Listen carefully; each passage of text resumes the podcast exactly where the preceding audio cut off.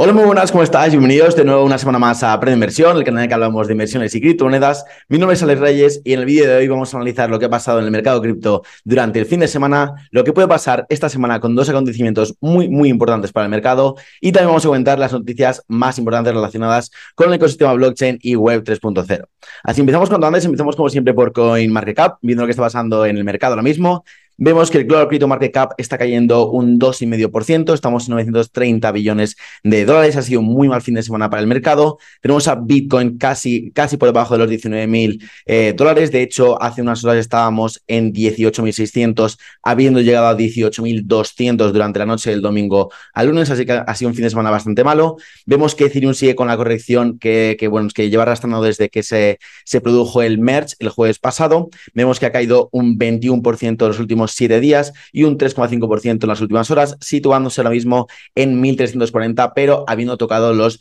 1.285 en las últimas horas. Si bajamos más abajo en el, ranking de ComerCap, vemos también a muchos altcoins sufriendo, eh, vemos a BNB cayendo un 3%, XRP incluso cayendo un 7% y la tónica siempre es la misma, entre el 3 y el 5% de caída, menos alguna que se salva como Cosmos, Atom, que lo lleva haciendo muy bien estas semanas, pero casi todas, como veis, caen 5, 6, 7, incluso un 8%. El sentimiento sigue, sigue bastante más, seguimos en medio extremo con el índice de miedo y codicia cayendo 6 puntos desde 27 que estábamos ayer en zonas de miedo a hoy 21 en zonas de miedo extremo. Y es que es una semana muy importante con la toma de decisión de la Fed sobre los tipos de interés. Entonces vamos con los gráficos. Y bueno, en Bitcoin hay que resaltar que, bueno, veníamos en, en, caída aquí desde el 13 de septiembre, desde hace eh, pues varios días, en el que pues eh, eh, debido a los datos de inflación en Estados Unidos, del CPI, que vimos que fue la inflación más alta de lo que se esperaba, pues hemos visto toda esta caída eh, desde aquí arriba, desde los 22.000, y ahora mismo estamos tocando este soporte de los 18.600, que lo veníamos comentando que era el siguiente, eh, el siguiente soporte muy importante, donde, donde habíamos rebotado aquí el, el 30 de junio, el 3 de julio, también el 13 de julio y por último aquí el 6 de septiembre. Pues de momento lo hemos tocado, de hecho lo hemos roto a la baja, pero de momento hemos visto un, un rechazo bastante importante, está haciendo eh, una vela martillo con mucha mecha por debajo, lo cual es muy, muy positivo y sería muy importante cerrar por aquí por encima de los 18.600 e incluso si cerramos por encima de los 19.000 va a ser una muy, muy buena noticia en gráfico diario. Aún así, no descarto más caídas de aquí al miércoles, que es la división de la Fed eh, sobre los tipos e incluso barajo la posibilidad de que rompamos estos 18.000 para ir a buscar los 17.000 altos antes, repito, antes de la división de la Fed. Vamos con Ethereum. Ethereum, bueno, ya, ya veníamos comentando que viene una caída de más del 25%, justo desde aquí, desde, eh, desde el 13 de septiembre que ocurrió el, el upgrade, el, la, el merge, la fusión de, de la Bitcoin Chain con la eh, capa de ejecución de Ethereum. Y bueno, hemos visto esta caída, el evento claro de compra el rumor y vende la noticia, aquí estuvo pues el rumor, luego la noticia pues obviamente hemos visto la caída y eh, comentamos el viernes dos eh, niveles muy importantes para Ethereum, los cuales eran el 1420 y el 1290. El primero no ha aguantado para nada, al principio de, primeras pues lo, lo, rechazó, o sea, lo tocó y se subió para arriba, pero enseguida pues la presión bajista pues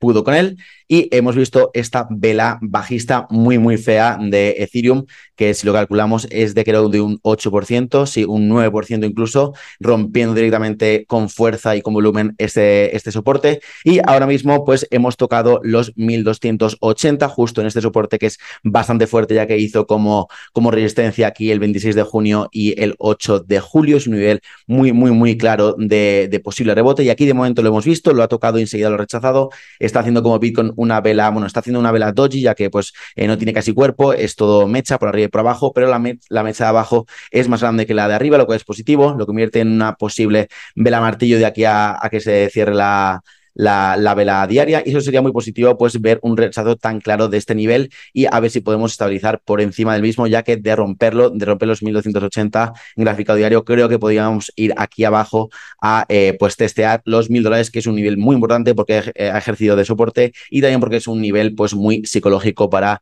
el mercado. Luego, también quería comentar el, el crédito total market cap, ya que me, me, ha preocupado un poco hoy al verlo romper la media de 200 semanas. Eh, ya veníamos comentando que es el único gráfico de momento que ha aguantado en todo momento esta media móvil. No lo ha conseguido Bitcoin, tampoco lo ha conseguido, lo Ethereum ni ninguna altcoin. Y el único gráfico que lo estaba aguantando era el crédito total market cap, pero que ahora mismo, de hecho, a principios de, de, de hoy, del día lunes, pues estábamos aquí abajo en 860 billones y eh, pues estamos rompiendo a la baja esta media móvil de 200 semanas. Muy importante esta semana cerrarla por encima aquí de esta media móvil azul, que sería cerrarla por encima de los 900 billones de, de cripto total market cap y así pues mantener, seguir respetando esta media que ha ejercido de soporte y ha presentado tan buenas oportunidades de compra el mercado de, de criptomonedas. Entonces, vamos con más cosas. El DXY, bueno, sigue a lo suyo, estamos en, en 109,65, estamos aquí estabilizando muy cerca aquí de los 107,7, que es el máximo eh, relativo anterior que marcamos aquí el día 7 de septiembre y todo va a depender un poco de la decisión de los tipos, a ver si, bueno, si es de 100 puntos, pues creo que se, va a disparar completamente el dólar y, de, y, si es de 75 puntos básicos, creo que se puede o estabilizar o incluso debilitarse otra vez hasta la zona de los 107 o 108 dólares. Eh, por el contrario, vemos aquí eh, la gráfica del bono de Estados Unidos a 10 años, cuya rentabilidad no para de subir. Hoy, hoy incluso hemos superado el 3,5%, eh, rompiendo por momentos este máximo anterior relativo que había marcado el 14 de junio. Ya sabéis que la rentabilidad de los bonos sube a medida que los inversores venden los bonos. Cuanto menor es el precio del bono, pues mayor es la rentabilidad. Y esto también afecta directamente al mercado tradicional, al mercado de las acciones, ya que este pues esta rentabilidad es la que se aplica como tasa de descuento en las valoraciones que se hacen sobre las eh, diferentes empresas eh, a través del, del, del, método de descuento de flujos de cajas y hace que cuanto mayor es esta, esta rentabilidad que da el bono a 10 años, que se considera como eh, un, una inversión sin riesgo, por decirlo de alguna manera, pues cuanto mayor es esta, es esta rentabilidad, pues menor es el valor presente de, la, de los flujos de caja futuros que se esperan dentro de una empresa. Y por eso pues afecta también al mercado de, acciones y por eso estamos viendo, pues siempre vemos una, eh, una correlación inversa entre pues, la rentabilidad de los, eh, de los bonos y normalmente los precios de las acciones y los índices en Estados Unidos.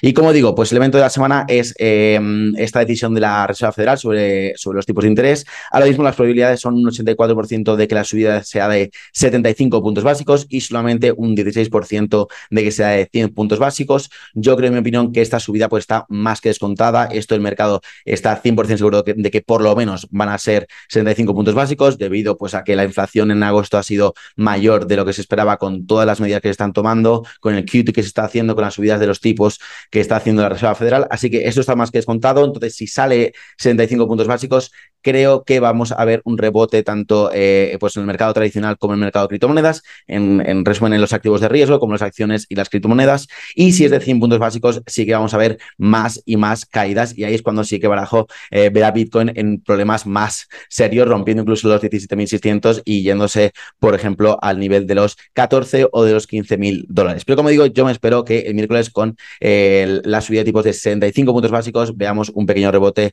en los activos de riesgo.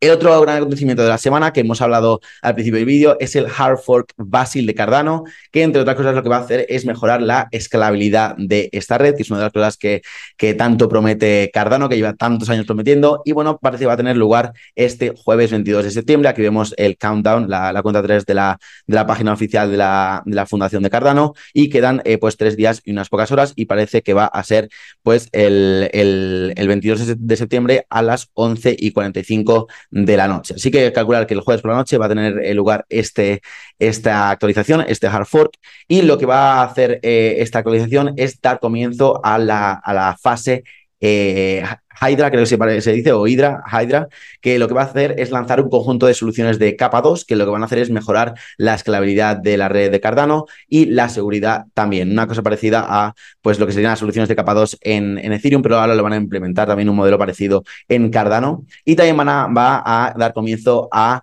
eh, Mithril, que es eh, un instrumento que va a introducir un esquema eh, multifirma más seguro y más descentralizado para también mejorar eh, la seguridad en la red de Cardano, que bueno, que como ya digo, lleva mucho tiempo prometiendo eh, este paso, este hard fork, y bueno, si sale bien, pues podríamos ver, eh, pues por lo menos volatilidad en Cardano. Yo creo que puede ocurrir algo parecido eh, a Ethereum con un evento de compra al rumor y de la noticia. Ya hemos visto subidas en Cardano en las últimas semanas y creo que incluso puede ser una buena estrategia vender, ponerse en corto en Cardano cuando suceda esta actualización.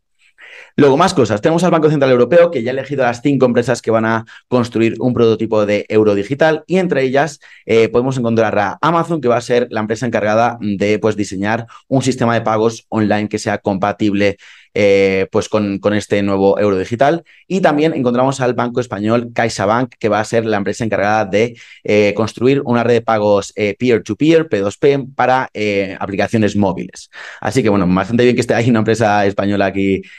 pues en este quinteto de empresas encargadas de, realizarlo. Es una muy buena noticia. Y la última noticia que tenemos del día tiene que, tiene, que, ver con Dog Won, con el fundador de, de Terra Luna, que las autoridades de Corea del Sur han afirmado que está eh, ahora mismo en paradero desconocido, que se ha dado la fuga y que no está cooperando con la investigación. Y esto lo sabemos una semana más tarde de que las mismas autoridades de Corea del Sur pues hayan ordenado el, eh, arresto